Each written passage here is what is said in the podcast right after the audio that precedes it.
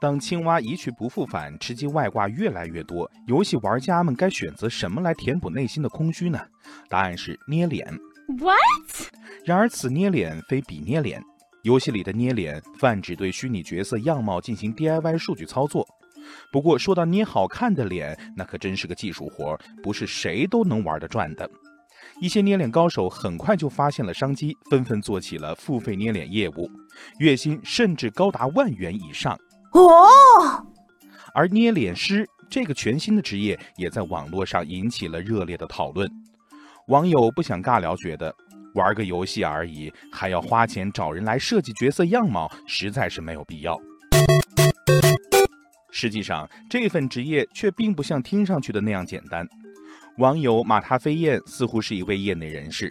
他说：“我是学美术的，捏脸主要看自己的美感，感觉来了十多分钟就能捏一个，没感觉怎么捏都丑。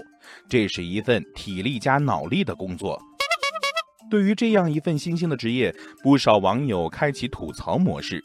网友春风来说：“这服务应该针对的是连基本审美都缺乏的人群吧？”网友包子则说：“是收入低限制了我的想象力。”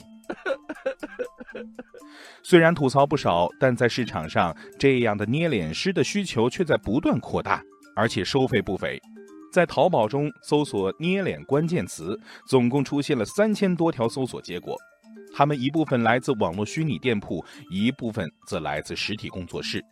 这些店铺可提供从大众脸、明星脸到私人定制脸，应有尽有，价格也从一元到九千九百九十九元不等。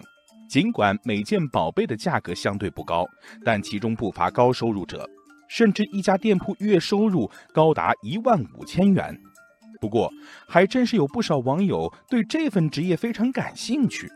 网友卡哇伊就说：“超级喜欢游戏里那些帅帅的角色，居然真有这样的行业，我想去。”要淡定。网友突然的兔子也说。处女座肯定能捏出一张完美的盛世美颜。人类的需求在不断上升，新的职业会不断出现。